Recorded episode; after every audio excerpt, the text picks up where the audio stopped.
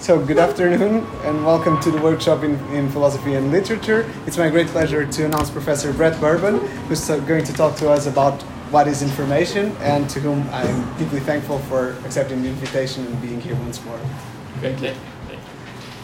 Um, so, I, you'll see the handout first that you have right now is offering three uh, descriptions of the complexity and the equivocality with which we use uh, the word information. Um, I, when I was in grad school, it was common to say we live in the age of information. I don't know if we still do. Um, but there's almost no agreement about what it means. And so today I really want us to do a real workshop kind of thing. I'm going to do a kind of introduction that's meant to lead us to some examples where we can actually do some on the off the cuff immediate philosophy, to try to figure out both uh, the concept um, and maybe uh, how to use the word. Um, but I want to begin with a kind of uh, thought experiment that is not really a thought experiment since it actually happened. So about 15 years ago, I had a Fulbright here, and um, I didn't don't well I learned a little bit of Portuguese uh, enough to order at restaurants because eating is very important. So that was that was very good. Um, Professor Tammin and I would often go to concerts, and you have these little programs, you know. Um, and once upon a time, I knew Latin. Uh, so with my Latin and my primitive Portuguese, uh, I was able to look at the program, and I couldn't read it. I certainly don't understand Portuguese, but I was able to derive information from that program that was more or less accurate. I could test it, you know. Um, so this is a, and uh, we might also, uh, so we, initially we can ask, in this case, I'm being informed of something, but I don't understand the language. So informa- being informed is not the same thing as understanding, at least in that case. Uh, now, someone, let's say, who does uh, read Portuguese, they would read that program, and they would be similarly informed. Let's just say, for pretense, uh, that we came to the same conclusions, that we were informed equally as well. I know it's unlikely, but let's just pretend because it makes it easier. Um, so in this case, we have person was informed by virtue of their understanding. I was informed by some other means. Now I know I know language. I don't have no English. I was able to know something, right? So language is not irrelevant. Um, but uh, there seems to be uh, a lack of equivalence, but some kind of relationship between understanding and being informed. And once upon a time, so we're okay with that, yeah? That's, so, uh, some people still remember the philosophers and Bar, Bar Hillel. So, these two guys in the 50s uh, tried to develop a semantics of information. They wanted to figure out could you measure this, the semantic content um, of a sentence, of a proposition? Right? Can we, is that a measurable notion? Um, and part of the drive was for them to put together information and understanding, right? that they would be kind of similar. Um, and I think the little example I gave can lead to either direction. There's some connection, um, but personally, I certainly want to resist equating them. But that makes it a puzzle. What is the relationship? So that's basically what I want us to think about today. Is what is the relationship between these two things? Um, and we can put it more succinctly. Um, uh, is so to put it, to put two forms of the question: Is understanding uh, the same as deriving information? So I've added deriving there. Somehow I'm I'm gathering it.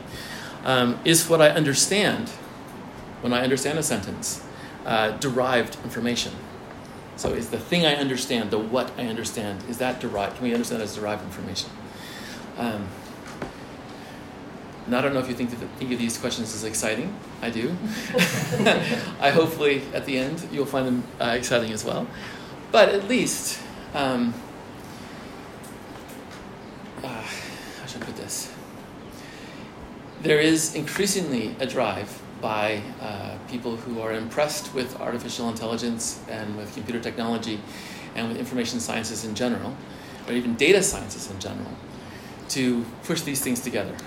So, as humanities people, I think we have a certain responsibility to resist that collapse uh, for the sake of truth, of course, um, as well as our jobs.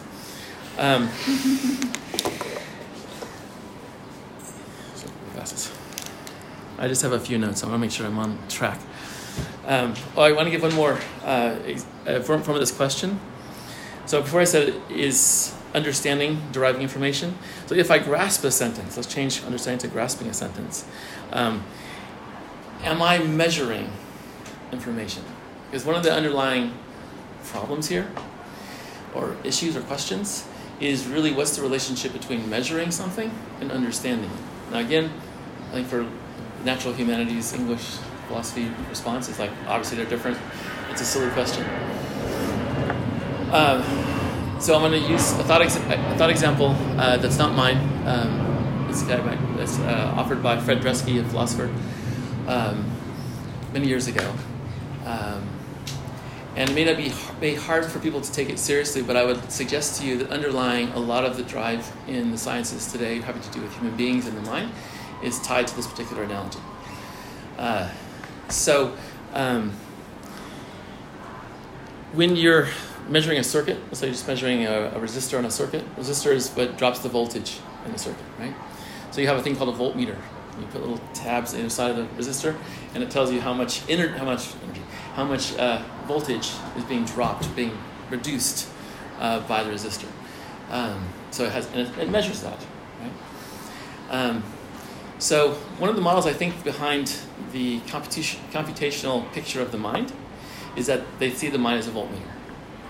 That what you're doing is you're measuring inputs and outputs that produce understanding. Okay? So that is comput- uh, computing something is almost identical to measuring it. There are actually these very similar kinds of activities. So if you think you can compute, or if the mind is a, is a computer, then the mind, the mind is a measurer so it makes sense to imagine then uh, that you can understand measuring. Understanding is some kind of measure. Um, I'm going to try to make that a little more serious as we go on. Um, uh, I do think this is a general prejudice of engineers that they see it in, as this kind of model. Uh, the real title. So you give a title, and then you keep revising it, and so there's a secret title almost always to a paper that you give and it's the last title that you came up with, but you didn't tell anyone. So this is my last title I didn't tell you, um, and it's obscure. Uh, as what does information exist? As what does it exist? Uh, one of the issues. So in the semantic issue uh, model, for example, um, what Carnap was trying to do was actually measure the semantic content. Now, he wasn't saying that's the same thing as understanding a sentence, but he was suggesting that there's something called that's meaningful that you can measure in some kind of way. And so one idea of information is its content. So when we understand each other, we gather information uh, from what we understand. And that's what the content of the sentence actually is, or the proposition, or whatever. Uh, the last 20, 30 years, physicists have imagined that the universe is a, uh, a computer, basically, an automaton of some kind. Um, and the actual fundamental aspect of the universe is not matter, is information. And that what matter is, is just one way in which that information is realized. And so those are two extreme ideas um, in which information is a something. That's the idea, right? It, it is a semantic something, or it is a, what do you want to call it? It's not a material something, it's the something that is the universe, right? Those are strong kinds of claims. Um, I'd like to resist some of those uh, or at least uh, ask us to question them a little bit. Um, and to do that, I ask my question: Is what does information exist? Right? Uh, what is this? It, and it's. I want to give some options here, and the options are uh, are actually modifying the question because I don't think I can really answer that question. So I ask it. A, here's the promise, and then I take it back. Um, the question we're actually looking is how is information manifest? If it's going to exist, it's got to be manifest somehow how is it made visible to us, or how do we how do we see it as that as that kind of thing? So I want to give us four initial options, um, somewhat perverse, but there's a reason behind them all. So is information like love, being manifest by many different gestures? So let's say you love someone and you gesture in some kind of way, and they grasp that you love them or you express your love through that kind of gesture.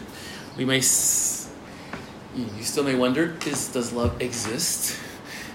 Right? It's being shown somehow. Does it mean it's a single kind of thing? No. many different kinds of things that we just collapse into that manifestation or we call it that kind of thing. So, um, so this is a way of saying it's something, but don't quite know what. and I don't know where, but I, I want to accept it as something that's actual. Right? So that's kind of option one. Um, is information like the way Tuesday is manifest on calendars? Right? So you have a calendar. You could do this with a clock, but I, I think it's easier this way. Um, so Tuesday doesn't exist in Alpha Centauri, this other, you know, some planet around that star. Um, it's here. It's intersubjective. We've made it up. We share it. The calendar changes ever so often, so it may actually change what the day is. But still, you can be right or wrong. I'm often wrong what day of the week it is. Uh, so its calendars are useful for me.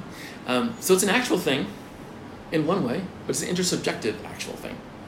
So not the same as the first one, I hope, but something still. Um, is it does information exist the way temperature is manifest? Like, I'm sweating. it's hot, right? So, uh, temperature can be manifest by that effect, by a thermometer, by someone even just informing you it's hot outside. Right? All these things. Now, temperature though is a physical thing. We can measure it. We can explain the causes for high temperature. Uh, they can be complex, but we're in the physical world now. And so is does is information actual in the way the temperature might be actual? Um, last option is information manifest or exist in the way that Mother Nature is manifest in nature. now, I don't think there's actually something called Mother Nature, right? But we talk about Mother Nature, we're talking about something actual. It's called everything, right? And it's manifest as nature, but we call it something because it's hard to point and it's kind of vague, right? So it's information like that. It's a something that's kind of everything. Um, but the name is something we just add, you know, like like something that's cute. Okay? That was a good part. I don't want to miss it. just checking that it's in flight mode. I'm sorry about that. Okay. So we okay with these? There's more options, of course, but you know, this is enough for today. Um, so I want to add, or again, what, what I'm the first part of this, uh, the majority of, of, what I'll say before I kind of throw it to you with the, these examples, is setting up, maybe giving you some tools, some things to think about as a way of analyzing the four examples I'm going to give give you, um, which are basically different ideas people have about how information is manifest. Right? Um, so there's a long-standing argument in philosophy and linguistics having to do with the origins of language. Uh, option one is uh, we know that chimpanzees solve problems. You, you, hide a banana in a difficult space place, they really want that banana, they'll figure out how to get to the banana. So from such experiments, we say chimpanzees reason. Right? And we see other animals that also solve problems in various ways. Certainly dolphins do. Uh, so they have a kind of reasoning ability. So option one here is that language is a development out of our rational abilities. It's an extension of our rationality in some kind of way. So that's option one. Um, now, people who think option one is true uh, are more likely to put information and understanding together. I actually think one is, two, is true, but I want to keep them apart because I'm difficult. But uh, there's ways you can still do it, but it's, it's important to think about the implications of these various positions. The other one, option uh, two for uh, language, is the more famous one now by Chomsky. That you have a faculty of language, nothing to do with rationality. It's a separate kind of thing. You either have it or you don't have it. Right? So these are, these are the kind of two options. So I want you to ask a question, or want us to ask a question is how does information fit within these two options? I can't reason if I'm, uh, if I'm not able to uh, derive information from the world, the problem. I mean, the chimpanzees are uh, informing themselves about the problem as they look at it. I was informing myself, I was being a chimpanzee when I was reading the program, right? I was deriving information from it by my rational means. And when I could order, you know, food or, or, or, magazine or something, when I, you know, knew three Portuguese words, but I know human beings, gestures, and whatever, I'm obviously using my reasoning ability to do. Now, they're, they're not fully separable. Once you have language, the other can get nested in it. So there's lots of options here still, more than just these two. Um, but I want you to. The, the thing is, we want to try to situate information within this this context. So that's kind of the challenge. Um, yeah. How do you have time? All right. Any computer scientists in here? No science people? All right. So I'll try to explain everything I can about this. We're gonna a little bit. There'll be even a little bit of math, but it won't. It won't hurt anybody. Um, so what I want to begin with is uh, some examples. I have lots of four thing, four things here. I don't know why that is. Um, uh, as little models of uh, where information makes sense to talk about information or being informed. So model one, uh, a pilot flying an airplane, World War One airplane. There's no fancy instruments, no computer, just you, the stick, and the pedals, so you can fly, right? So you have a pilot, and let's say maybe it is, is the war, right? So you've got wind, and you've got Germans. We're fighting against Germans. I'm sorry, no Germans here. right. So we have. sorry. Here's the pilot, and in, inputs coming from the outside world. Lots of everywhere, right? All the senses. Nothing bad. um, uh, and the thing is that the, the pilot has a very clear goal don't crash the plane, shoot down Germans. Um, so he's using this input and processing it. And then we have an output, which is fly left, fly right, up, down, whatever, right? Um, so in this case, there's no language per se that, that is the issue. You've got physical things happening. And these are causes, and this is an effect.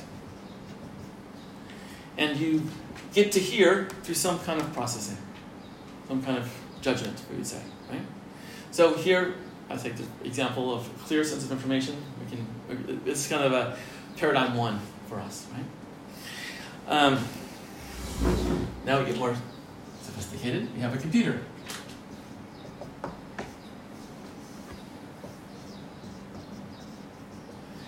And the computer gets inputs and it processes them. Now using algorithms and other kinds of things, and produces an output. So structurally, very similar. Um, so, uh, you probably all know about algorithms, little equations, but um, the way in which so the algorithms are really little input-output devices too. An algorithm is like a little mini computer that doesn't do very much, just does one, one thing. It's an equation. Right? And the processing though is you're let's say uh, you're communicating your answer to something else. Right? The processing is a dynamic thing time. And this is where information theory emerged. And so I'm going to switch the example a little bit so we can generalize about this. Um, and this is on our worksheet. I don't know if you've ever heard of Claude Shannon. No one? Anyone? No. Anyone heard of Claude Shannon? One person. So he's like the Einstein of the information age. He's a great, he's a super great mind, but no one knows about him. He's a very quirky guy, um, and he's the person who developed the basic theories of information that we still still now use.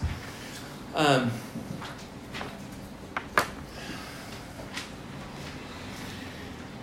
so there's a person who's not here, but he was used to be in this department. Still kind of is in this department. I'll see if you can guess him. So uh, let's just imagine that uh, there are eight candidates for the new director of the Gulbenkian. That's what I'm talking about. Okay. Right? Eight candidates. Now, we have a little tiny wire from the Gulbenkian over here, all the way to, here to, to university, to the program. And we want to know, like when the Pope gets elected, right? Um, you know, who, who's it? Now we have these eight candidates, right? So how's what's the most efficient way of communicating this information? Right? This is the question we have to ask. So uh, the way you do it, the most efficient way you do it, um, is that you have these eight candidates. You first, the first bit of information is you divide them in half. You got four that are definitely not, and you have another four in which the person is in. He's in that second set, right? So that's so that when you do that initial move, it's two options. You have two possibilities, right? Now, what Shannon did is he, because what information theory really is, is you're uh, measuring probability and you're turning it into bits. You're turning it into things that you can communicate. And so you go from measuring probability into encoding information. That's the relationship. And the relationship is the log, log 2, which means the answer here is 1, 1 bit. Yeah? So you got four candidates still. So what do you do? You divide it in half again. right? Now you got, but each time you leave Antonio in, in the group, right? right? So it ends up you need two to three, three bits to communicate the full information, to get down from eight. You've probably done 20 questions, yeah? Have you done, do, is that Portuguese thing too? 20 questions? Used to be. Yeah. Anyway, No. Do people know about this? 20 questions? Oh my gosh. well, before computers, you know, and you were bored in the car, you do 20 questions. You say, well, I'm thinking of X, right? And you had 20 questions to figure out what X was, right? So what's the first question? Uh, is it animate or inanimate? Oh, it's animate. Now you've divided it in half. Now we get this. Is it, you know, human or non-human? Divide it in half. Right? It's the same. It's the most efficient procedure to determine an answer from something. Right? This is the foundation of your computer of, and of communication. It's just based on this binary split. Yeah. Um, so,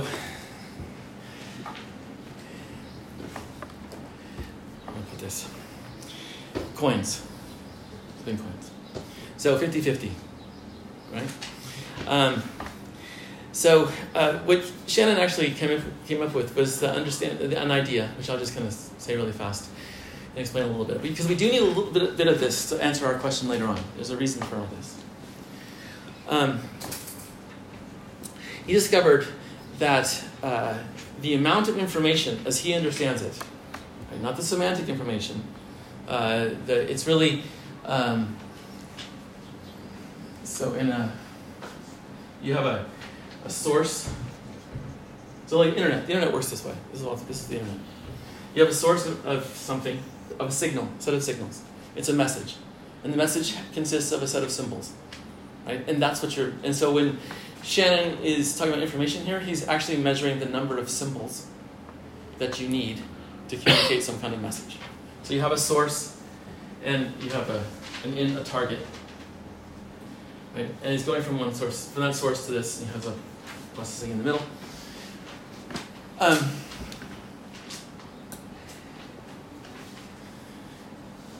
so what, what he discovered basically is that the amount of information that you convey is an expression of what he calls the entropy of the original source. So what does that mean? Here's a here's a not quite accurate, but it's how I was first taught it too, and it's useful. So you imagine the source here being a set of always use eight because that's the number of bits in a byte. So um, eight switches. Let's say they're all on. We're going to communicate over here and the way you communicate is you send a message down here, and it turns these switches on or off. That's it. Right? So, eight.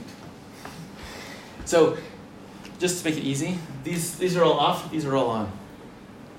So if I send one bit of information here, one of these switches changes. Not that much information. If I send another one, a little bit more, right? If all of them change, tons of information. Right? So the basic, so he, in, in physics, um, entropy is randomness or disorder. And the more disordered something is, the more energy it takes to make it ordered. Right? Same idea here, except replace this disorder and randomness with uncertainty. Information is the reduction of uncertainty. So the more uncertain it is, the more information you're conveying, which means the more bits. Right? So more information, more bits. Less information, fewer bits. That's the relationship between the two. Yeah? And it can be measured.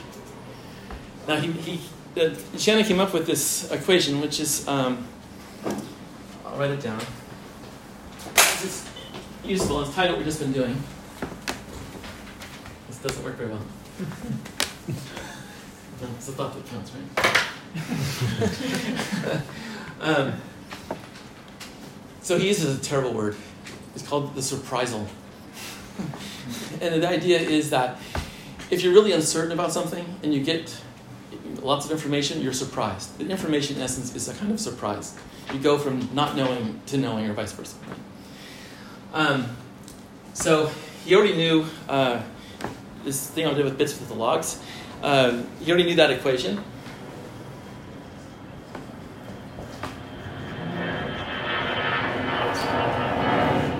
So, means the log, the log 2, this is the binary thing we're talking about.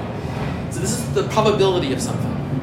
One thing that's interesting is he's talking about surprise, and you can give it a psychological form. I didn't expect that, and now I, I now you know I understand this new thing. So my because I didn't expect it, my understanding has changed a lot.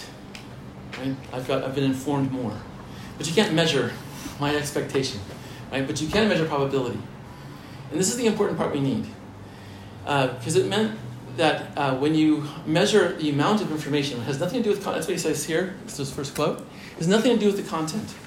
Or it has content, but not doesn't have meaning. You're just talking about the, the, the symbols that you can transmit. That's it. So they don't have significance. Or they don't, you don't know what they mean. You just can measure how much, how many of them there are. Um, but to do probability, you have to know the number of options.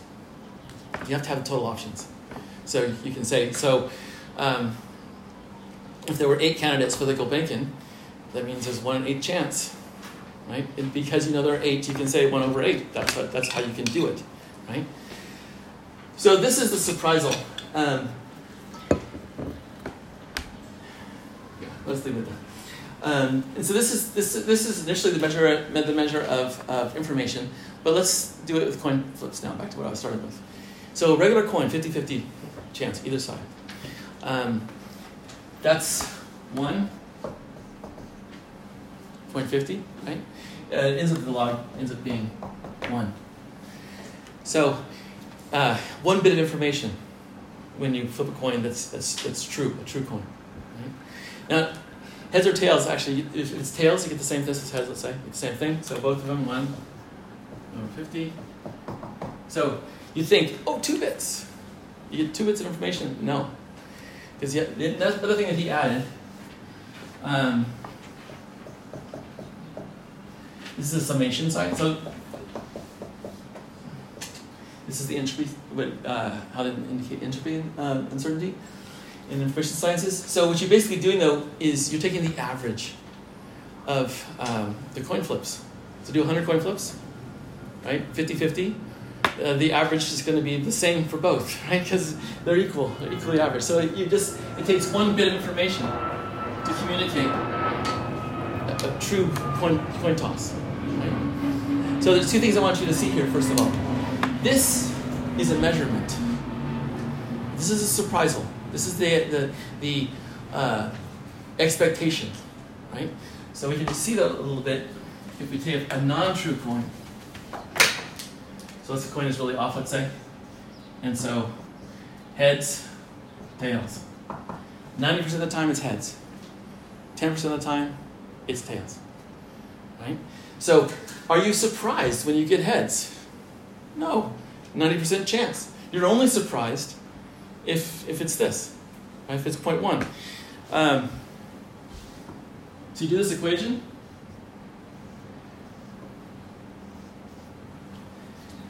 It takes 0.15 bits to communicate this. Very little, because you know, you, you're, you're expecting it, right? The key is that you're actually measuring. The probability is as high. Maybe you don't expect it, but it's still the probability is high. So it's going to always be. So it takes almost no information to communicate that, because you already know. Probability is so high. Here, it's not very, not very common, right? So it takes more bits to to express that the, the, fact that it's not common, right? To communicate what's going on here. Now, it ends up in information theory. Uh, they're really not interested in the particular cases. They're interested in the average of the system. This is the other idea of it. So this is measures the surprise, right? Or that is, in our terms, you move from uncertainty. You're reducing uncertainty, right? And this is this is the measure for that. But to measure that means you've got to be able to make the measure objective and not subjective, right? So again, your expectation is a subjective thing. You might have it, uh, or um, if you think of uh, was going to do more science. Forget the science. I'm going to do that. Um, you, the, the measure has got to be something that you can list what the probabilities are, so you have to be able to know what all the various cases are that are possible. Right? So that's step one. The second thing is the information um, is relative to the system as a whole. So you're looking not just at single cases, not just at single acts of communication, but at the whole system.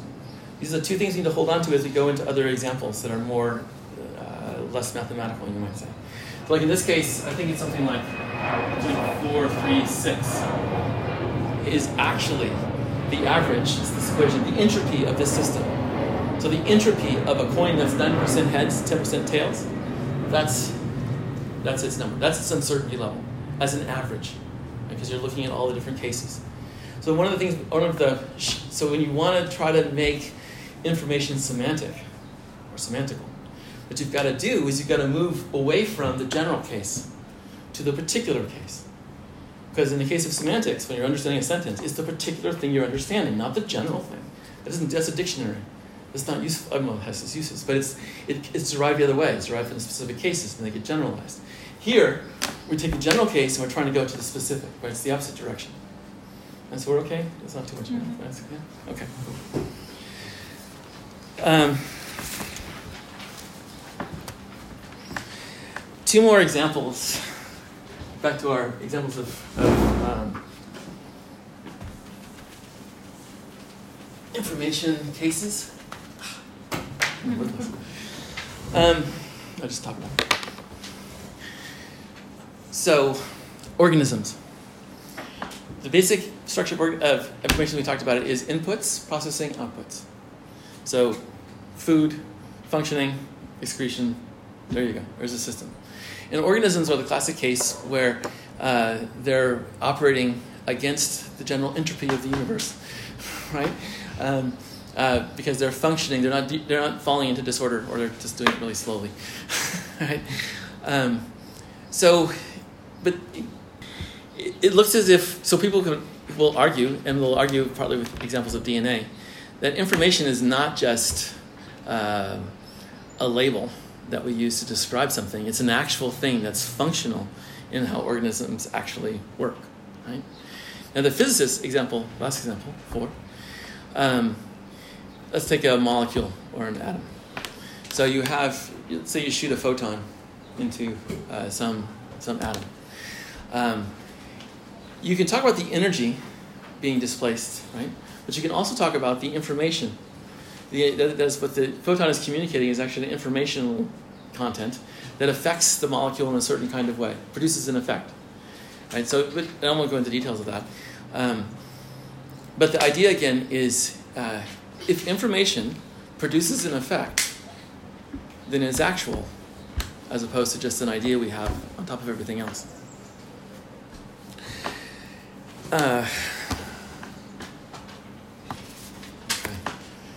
So that's part one. okay. Um, and that's a case where all the models for information, by and large, are tied up with cause and effect. It's too much of a simplification, but because there's lots of assumptions behind the effects working, but we'll start with that. Um, so, the number 10, right? And we all know from our math, uh, this is the, the ones place. And so we know that this tells us that there are zero ones, no ones. No ones. That's a negation sign. and this tells us that there there's 110, obviously, right? So we have, we have one. Now, um, uh, there's different uh, numbering systems, right? So, uh, so like in binary, binary goes, we have the ones place, we have the twos place, we have the fours place, we have the eights place, we have the sixteenth, place, the doubles, right? So um, if you're doing uh, five, 101, it's 101. so that's what it looks like in tens, but actually in binary, that's what that is, right? So the thing is, this is a symbol, and we're deriving information from that symbol. It's not exactly in language. It's not exactly outside of language either. It's somewhere, right? And the symbols, we despite what Derrida pretends to say, writing came second, not first. right? Um, and there's a strong argument to make that uh, writing first came from numbers. People saying, how many cows? How many cows do you owe the government? I owe them 10, right? Um, and they did little marks, so okay, he gave us the tens, right? And then it gets, this, this informs us of something. And then we simplify it, ultimately, many, many years. And we get, it, we get 10. Now we can look at this two ways. You recognize the symbol, and you get it. Or you can, or so you ask someone to, or someone asks you to explain it, and you can say zero ones, you know, ten tens, and so on, right? So you can play, you can explain the system, and this is the key. Uh, this this kind of stuff we were just talking about. The the whole goal there is you are encoding information. So you and the encoding is taking whatever, putting it into some symbolic form, transmitting it, and that's what reduces the uncertainty in a certain kind of way. So information in that model is very much tied, the way to think about it, is tied to writing. It's, it's bound up to how we symbolize stuff. Now, granted, I think we have language first, so we're symbolizing language in some kind of way, right? Um, and so I would say that the symbolizations are parasitic on something else being established already. But, but there's a reduction going on, actually. And even if you think of how we represent words, with, our, with letters. They don't capture how we actually speak. There's a radical simplification of actually how we speak. And nowadays we have the symbols. We imagine that's what that's what the real sound is, right? But that's not true at all. Um, it's just an approximation uh, and a generalization of certain ways of saying something. Um, so, but in this case, when I understand the ten, even when I do it the, the derived way, zero ones, one ten, or just I recognize it as ten, right?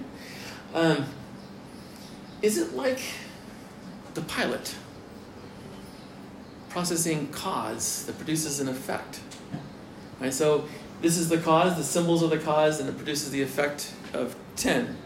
Now it may look like that, right? But when I put in binary, how people know binary? Not anybody, right? Okay, so so that's five.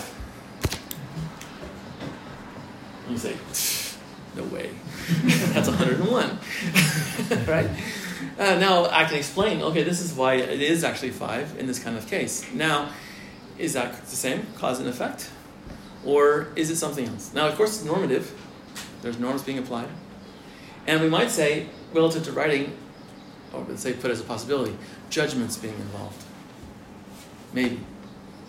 So the cause and, cause and effect case uh, was pushing information into understanding is a causal theory of language, causal theory of understanding, right? And that works well with information. Um, this particular model. So if we want to resist the collapse, it's not the only way of doing it, but we might want to be making a case for judgment being involved in like this case, looking at the 10. And then the question becomes, well, how is, ju- is judgment involved uh, in how we evaluate information? I don't know. Yeah, I don't have it here. Um, there's a theory that I particularly hate. I shouldn't say this in public. Um, I still hate it though.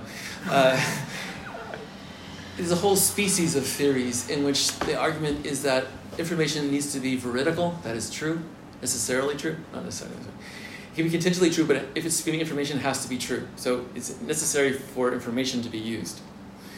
And second, that it's objective. Information has to be objective. And then they want to use information to explain language which to me makes no sense at all. All of a sudden, now you can't say something false. Um, but uh, the drive here is to remove judgment again. So if I have a, this is a, a philosophical mantra for today. We're, we're going to compete with those guys out there. We're going to save judgment as, as an important factor in our understanding. Um, but that's kind of what the battle is over here: is cause versus judgment relative to, to, to language and understanding. Uh, so we're good? So now, it wasn't too bad. Now the real work.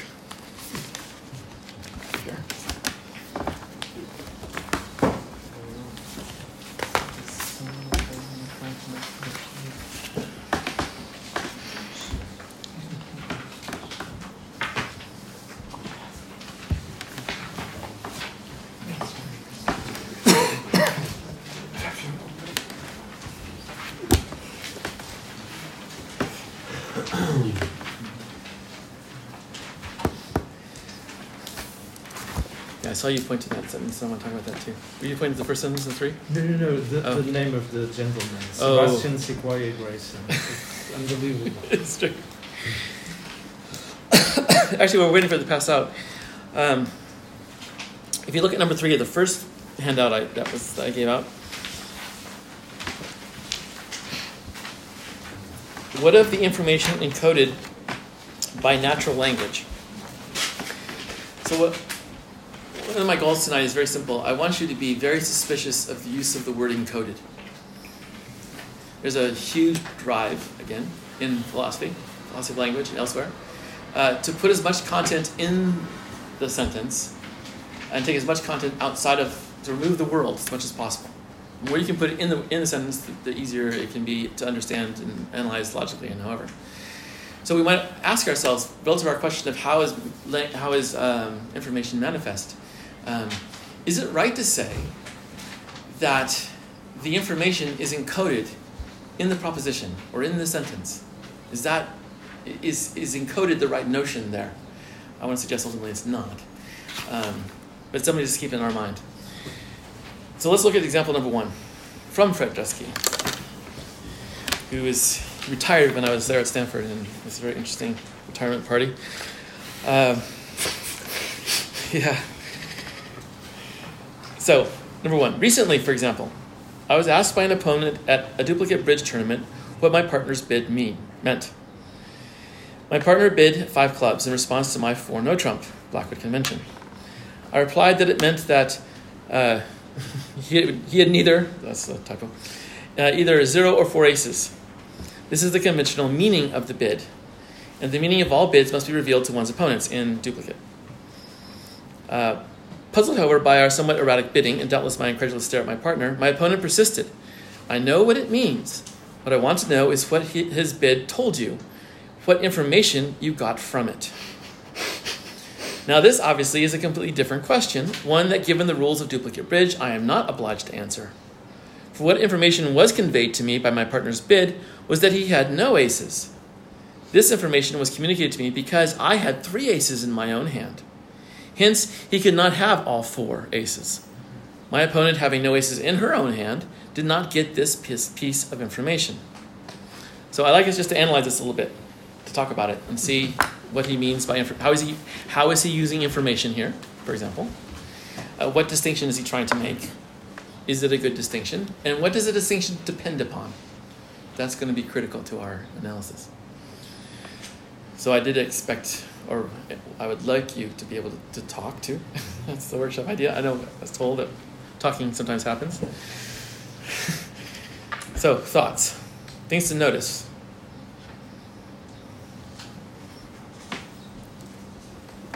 So let's just start with the distinction. The opponent says not what it meant, but what information you got from it. Now he gives an he, he develops this notion, right? Um, but what do you think of the distinction? Because he says obviously that those are different, right? I know what it means. What did it tell you? Obviously, it's a completely different question. Is it? Is it a completely different question? I might try. Please. It is. No, yeah, no right answer. It's just talking, doing philosophy. Uh, it seems to, to correspond to the distinction you were establishing in the beginning between um, having access to information and under, understand, understanding. Uh, so here it would be um, the second one would be would be understanding. So it's like inferring something from what was uh, said and further relevant information. Yeah, so I think that's a, that's a good analysis in natural that this looks then like it's a process of reasoning because he's inferring something. It's a combination of what's said and what he knows given his hand and given the restrictions on cards. They don't magically appear. He isn't, is not allowed to take some from your, you know, your jacket or wherever, right? There are rules. So we see here is a case where, first of all, it's very constrained. It's a system. And in that system, there are various moves. And this does sound like bidding. I'm not a bridge player, but I know some people are here. You know, it's a kind of code, right? And it's a code that the content isn't all in what you say, because it's dependent upon the cards and the distribution of those of those cards and what you know, given what the person has said bid before and etc. Um, so, but is this? Some people argue that understanding a sentence, understanding anything, um, I mean, understanding a proposition of some kind, um, is also knowing what to infer from it, what it implies. Because right? the problem is, what's the content of a sentence? Oh, the meaning of the words. Someone says, okay, so what's the meaning of the words? you know, it doesn't actually help. You know, um, and then how does it all fit within this? You know, the, the logic of the sentence itself that becomes a kind of question. Um, and immediately you say, well, the sentence takes place in a context of possibilities, based on reasons of something, right? And then when you say a sentence, you're able to infer something from what's being said, and that's what your understanding really is. So if that's what you think language is, is this an example of language still then? How different, what's the difference between this and understanding a sentence? Or understanding what a sentence implies? What do we think? I don't have an answer right, ready to hand, so let's just think about it a little bit. What else can we say about this to help us?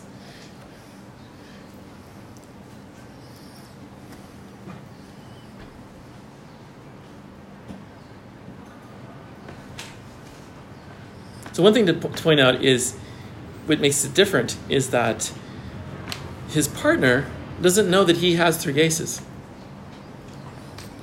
So, in a normal communicative situation, at least you, under certain descriptions of it, I have some intention that I want to convey. I mean, I have an intention to convey something to you.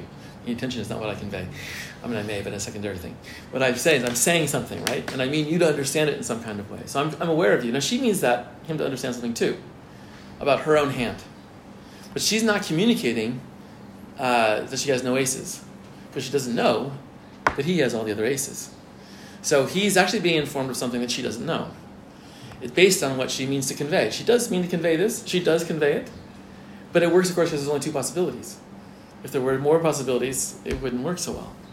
Right? So there's a lot of shared knowledge, and this is the, the issue is a code works because both people on both sides have similar information. They have the same book, they have the same Enigma machines, they, they know the same stuff, and then they have the, they know the same language. Uh, so there's, there, it's parasitic on lots of other shared knowledge. This is why codes are not the same thing as language. Language, if you know the language, you can say new kinds of things. The person is, doesn't have to expect it necessarily. They have expectations, of course, based on their knowledge of language. And this is where the reasoning versus faculty issue comes in again, right? Um, how much of a language do you need to understand to actually say you understand the language? You know, how do, how do we understand that that, that shift? Um, but here, if some, if most of the content is in the systemized structure of the game and in which sh- a shared knowledge of that game. Um, and then there's agreed on rules about the codes. Then this is not very much like language, unless you have a very restricted notion of language. Um, so information makes sense here, but maybe it's not a good model for, for language. Let's just put it as an option. But I'm suspicious of it, and I think maybe you should be too. So let's look at another use of information. I just wrote a paper recently on misinformation, which is a very interesting topic. Um, and here's an example from the great Tom Stoppard, a great playwright. a character named Hillary says uh, the reason she's they're discussing in this part of the play uh, some psychological questionnaires, and they're they're doing a study on altruism and selfishness. Um, and they had this really great conclusion that people are naturally uh, selfless. Um, but the person who did the study, for self-interested reasons, threw out a bunch of questionnaires, and so skewed the answer. So it's nicely funny. Uh, the reason we don't look at the questionnaires is once you look at look, you find the special cases who will skew your precious results, outliers. But the point is, the subjects um, are a random sample. If you're tempted to weed out the outliers, you're rigging the experiment and that's a sin. If there's a hidden bias in the design of the experiment, the results are not information, they're misinformation. And understanding the human mind is difficult without that. It's like trying to catch a sunbeam in your cupped hands. So the notion here is that a rigged experiment is misinformation. A correct experiment would be information. So my question to you is, what do you think of that distinction? let's put some let's cause some trouble with that. Hmm. I think we should try. Sounds clever.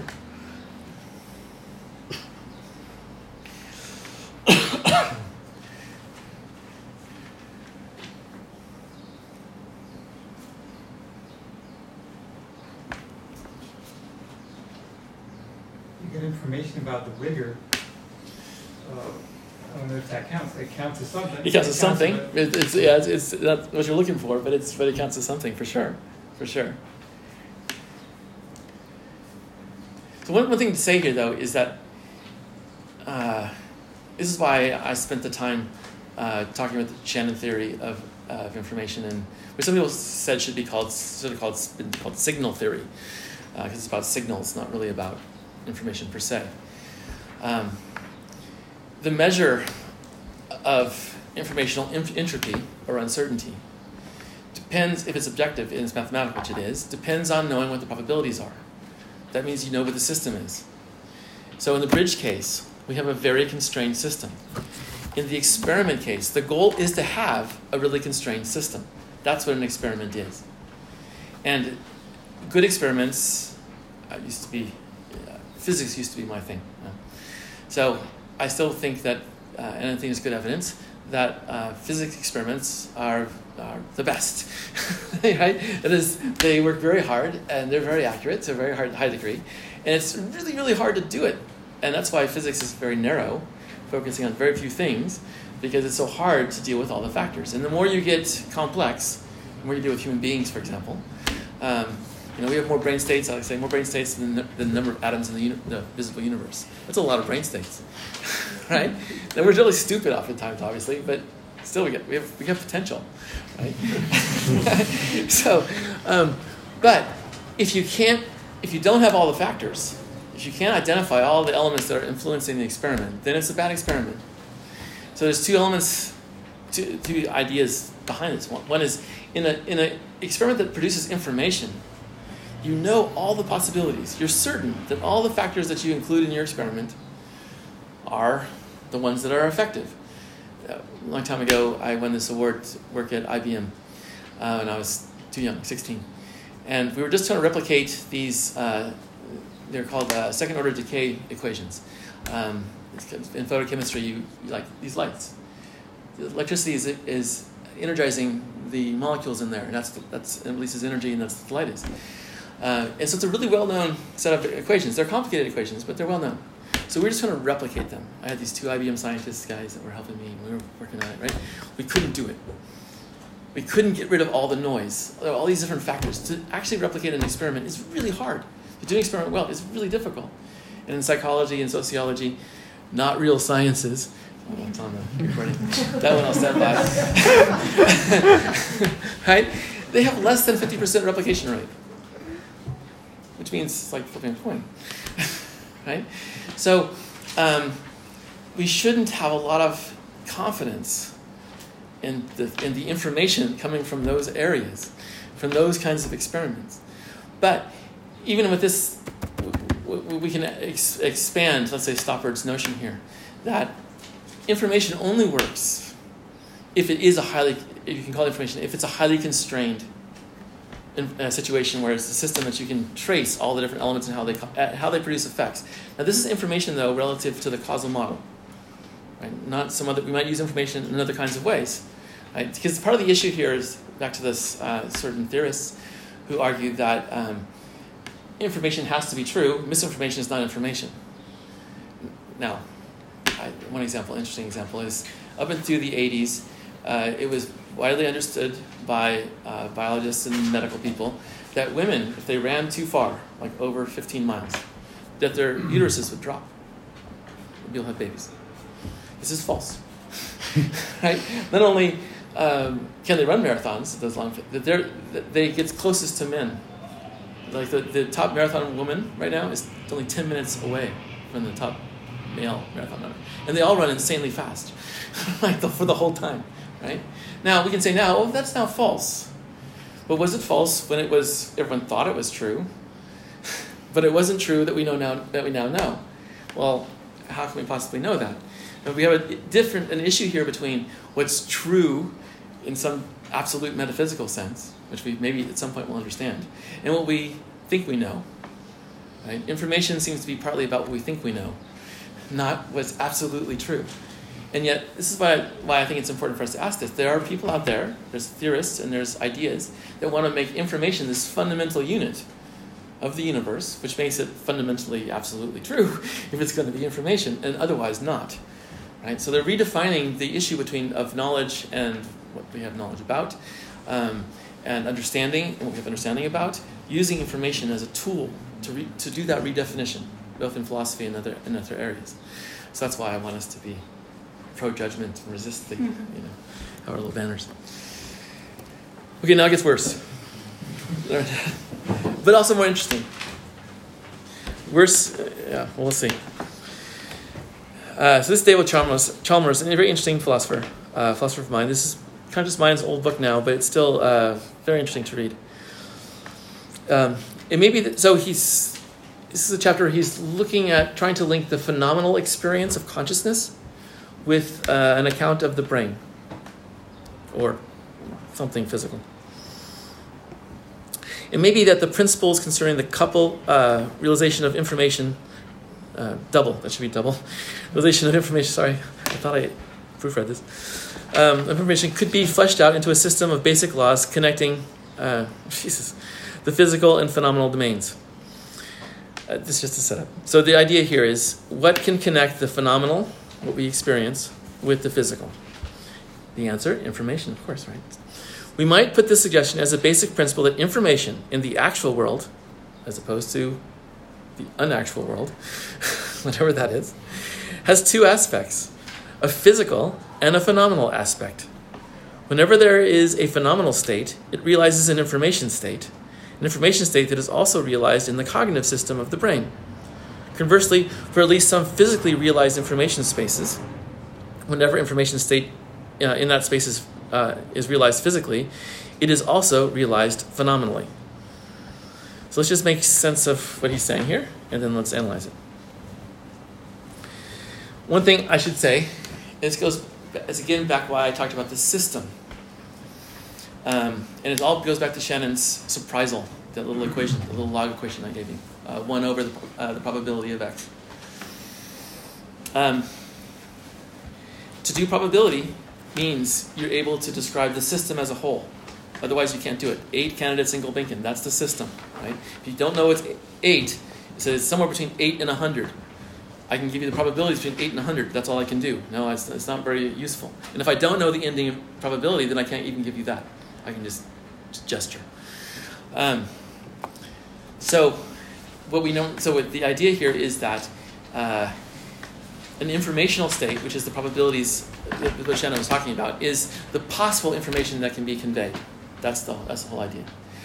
Um, and what Shannon was talking about then is the change of one state to another. So when you learn computer science, for example, um, a computer at any it takes place in time. Processing is in time. So at time one, the computer is in a certain informational state. That it means the switches are on and off in a certain pattern. And then you have another. Has, you have a, a computer has a clock. Has a clock. And you go to next time. Now it's in another state and now it's in another state. So each time it works because it has a set of states that are defined. If you can't define them, you can't compute them. It's their definition that allows the computers to work. So you have a state as a whole that you then can compare to a previous state, and you look at the differences. You see that's the information that's been conveyed there. Right? So that's where the processing happens in the computer. It's, it depends on this informational state. So what he's playing with here is your brain is in a state. Right? You know, the possible states are more than the number of atoms in the universe, so it's a lot of states, right? So your brain is in a certain state. Now, part of the argument is phenomenally, we're here in this room, you're listening to me drone on, we feel the heat, which is less than it was before. I notice the difference. That's a phenomenal difference. You're experiencing something differently, you're aware, at least I'm pleasantly aware that it's cooler than it was before, right? And we're aware of all sorts of other things through our senses, and let's just make it simple um, and say that uh, at some level uh, your awareness is your consciousness. There's a lot of things that I'm leaving out there, but let's just call it that, right? Now, that's say the states of your awareness. Let's call it. That's the phenomenal stuff here. So we've got brain states and we've got your phenomenal states. That's the problem of mind. How do you link them? Right? right? How do you go from the brain states to the phenomenal ones? And what's worse, right, so that's that's what option one here says. I'm going from the physical. The physical is going to produce a phenomenal state that you're in. Now it's, you have different inputs. So you have inputs from the outside, inputs from the inside, and your brain is doing some kind of processing, and so you're aware of now, right? Now let- let's all do something.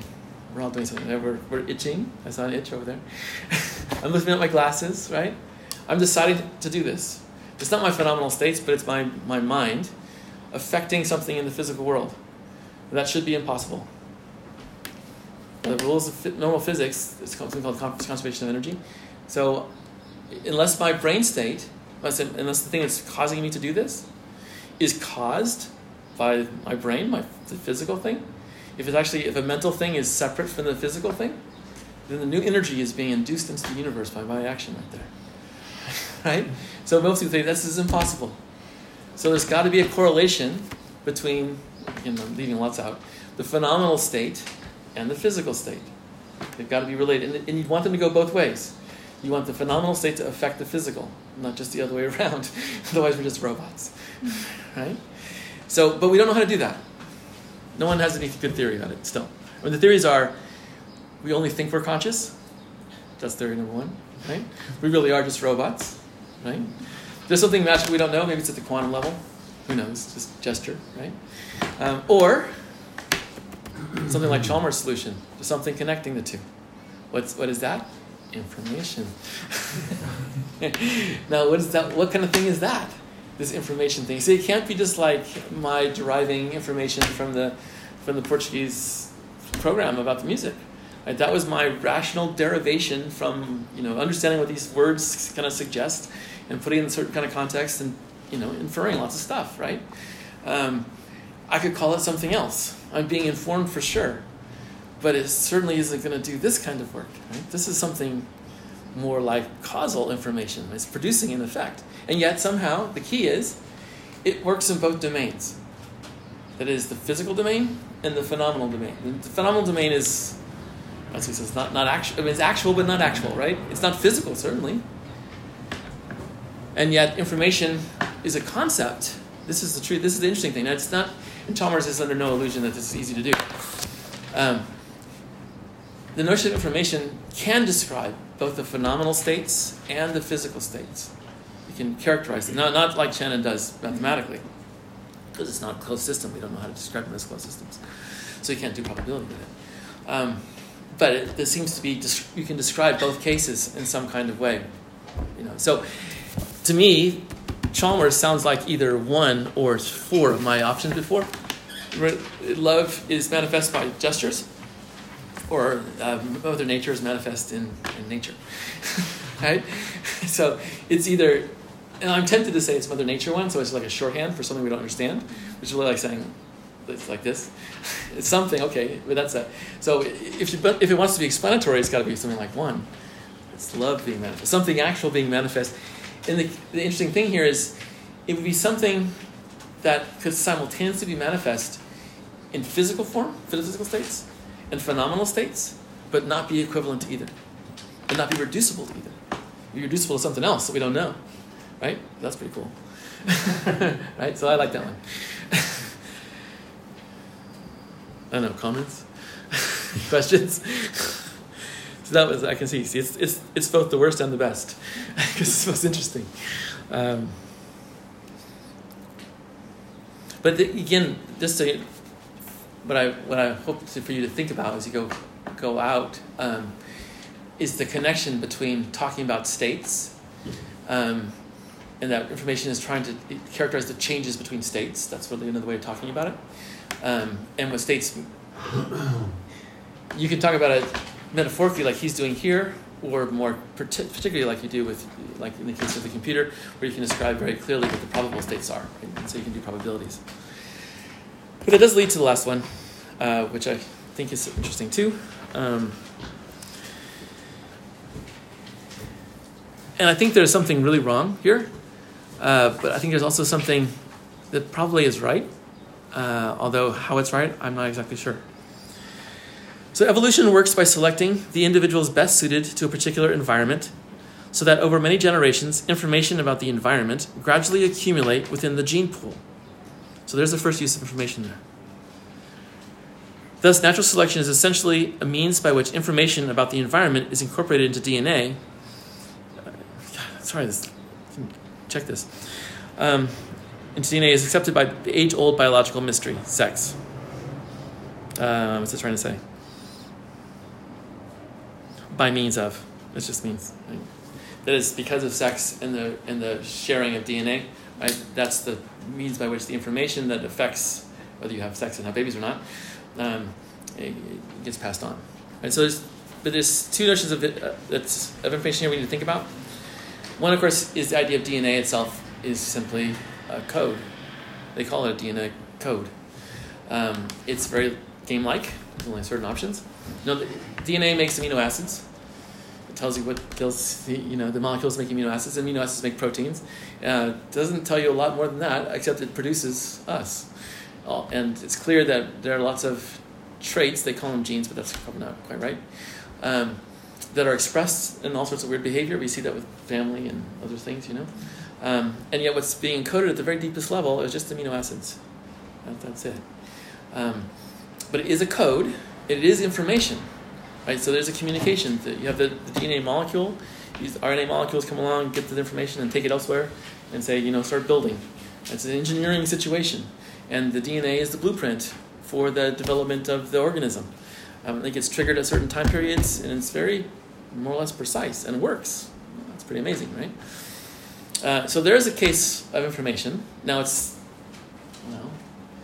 it's none of our examples. It was organism example that's not on the board, but that's that's just a gesture. Um, so we might ask ourselves: we use we talk about DNA as being a, this this information source, is doing things that are very much like giving instructions, um, but it's not like language. It'd be strange to call it language. Um, so, what do we understand that information to be? What's, how does that, or how does that kind of information, that encoded like information in molecules, like the information we convey in sentences? Could do it that way, right? Not go from sentences to DNA, but from DNA to sentences. That would be more interesting, I think. Um, but here, this statement is that there's a selection that takes place, and uh, in your DNA, information about the environment accumulates in the gene pool more generally. That is not just in you, but in other people. So the information is about the environment. That's what's puzzling about this sentence. Right? What do you think of that? Let's try to make sense of that kind of information. Yeah, because the, the environment is the one who um, conveys information to the DNA to produce the, the molecule in the records and the, the, the, the, amino acids in right? The DNA, the, the environment, broadly understood, uh, is, con- is the condition that offers the primary constraint on your ability to reproduce. That's how it would do it, right? So by virtue of constraining you, so killing you if you have certain qualities that don't work in the environment, then you don't get to pass your genes on, right? Is it right to say that there's information now about the environment in your DNA? So now we're doing something about the language we're using. So if we go back to the bridge case, um, one of the complicated issues going from the level, the Shannon level. The Shannon level is talking just about because what Shannon was doing was he was measuring the amount of information you can convey in what's called a channel. Right? How much, and, and there's equations to deal with uh, how much error. You can actually correct almost all the error in a channel uh, by, by redundancy. Um, and the information conveyed was just a number of symbols. And it's all measurable. Right? You can, symbols can say anything. Can be gobbledygook. It doesn't matter. They could have no meaning at all. Just a bunch of collection of letters or something like this. Um, so he's, and he's measuring that very precisely. Now, of course, it still means we have an input and we have an output, and there's a message that you're encoding. So we, our awareness is part of it. But you wouldn't say that the amount, the information, the amount of information he's talking about is about anything. Now, what you would say, though, is by means of that, that those signals, I can talk about something. I can send you a message. So that Antonio was elected to the Gulbenkian. I can send you that message with those bytes, that the measurable bytes, right? But I'm not measuring aboutness or intentionality, as we say in philosophy, um, by looking at the amount of information under Shannon's description. But here, he's using about. It's information about the environment. Right? Is that legitimate? What do we think? Might, couldn't we say that like that's the so to say the material mode of speech and that He's just being just being casual. and that in a sense you can say that it's something similar to the pilot but the processing is done not by the individual but by the species a TRI by the universe or whatever but let's keep it on the species and so you could do away with the about just like yeah it's just being casual but at the end of the day it's this model anyway Is that model? Yeah. Um, so, what should we say instead? Let's remove the about.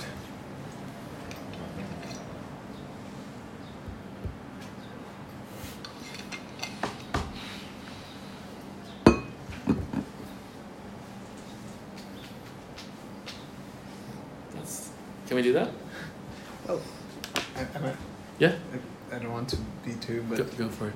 I mean, you could say that there's input from the environment being processed in a hugely complex thing by the species and its DNA. Mm-hmm.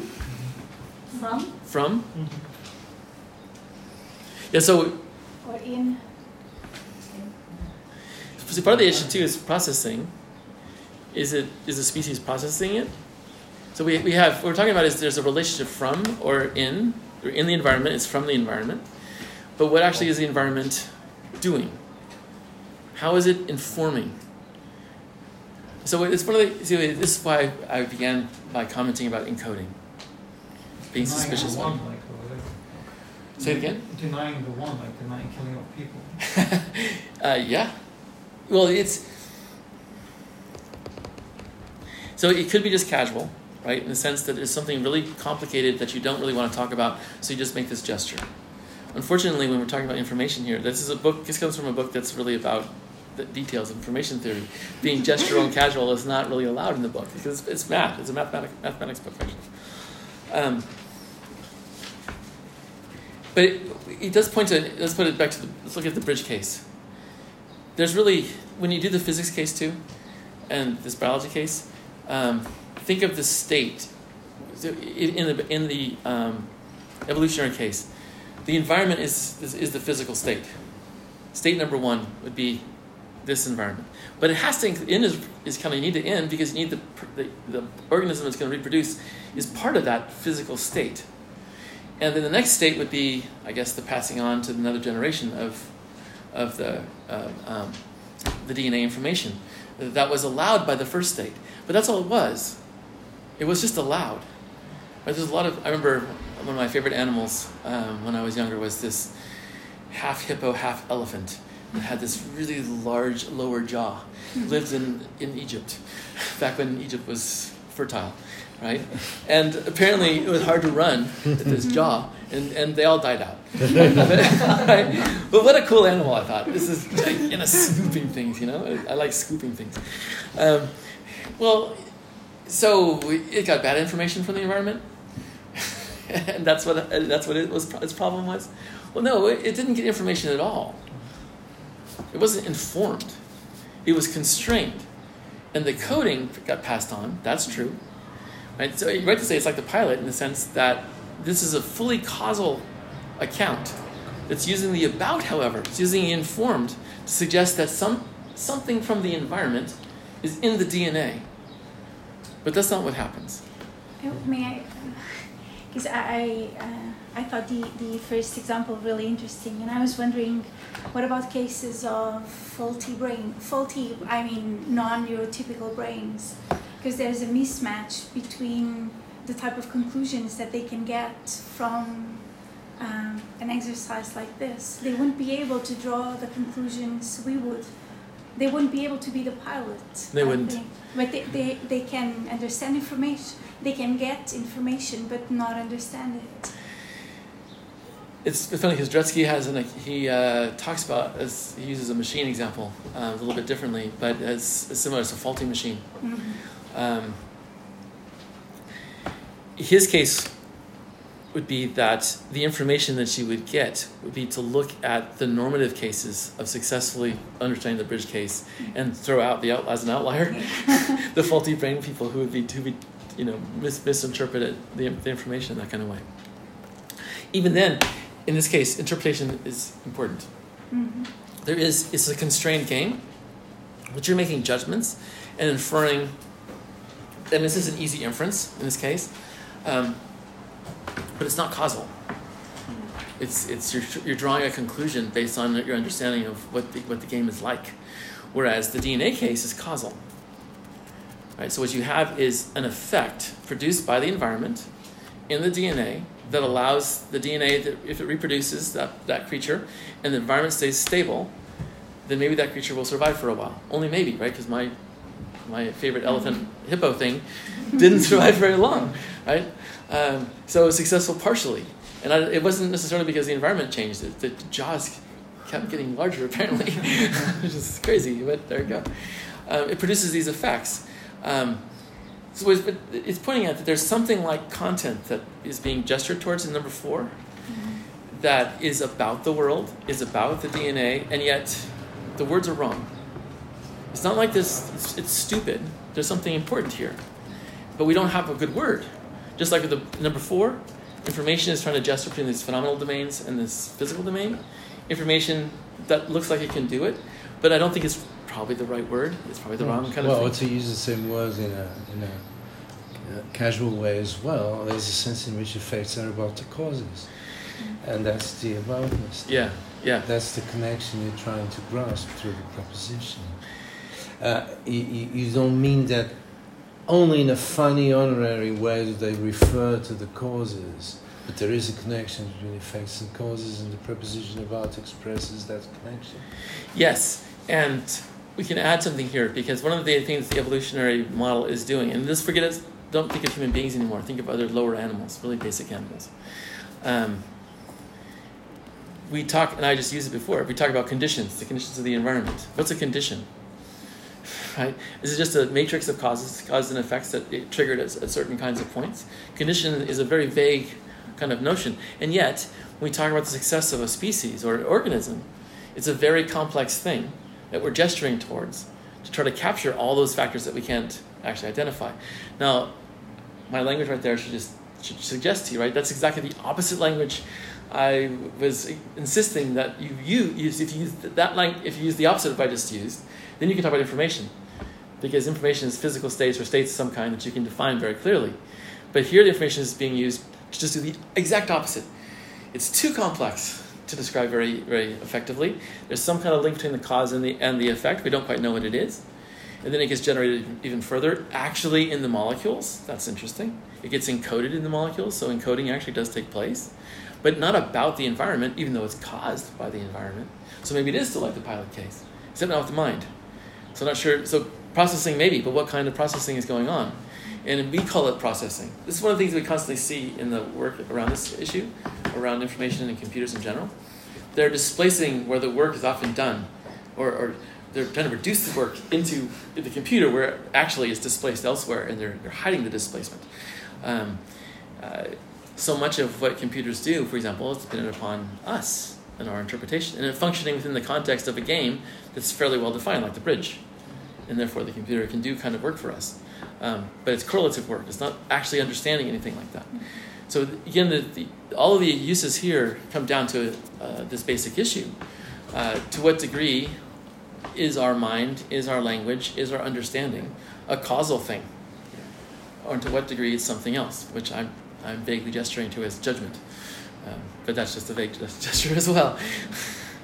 You say uh, maybe that the problem with the word information is that it always forces you to say something like a message, something comes from somewhere and is passed on. Yeah. The problem is the philosopher knows that all this stuff comes from different places and that there's no applicability to the notion where does this stuff come, come from?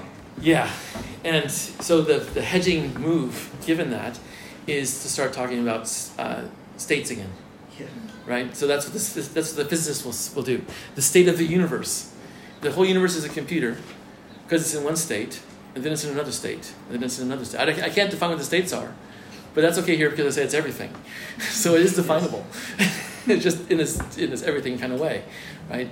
Um, yes, there's a tension between talking about a state which is functioning as a condition to a message, because the Shannon message requires, again, that there's a strong differential between the source and, and the output, um, that you know what each of them, and that's what, that's what code works, how codes work too.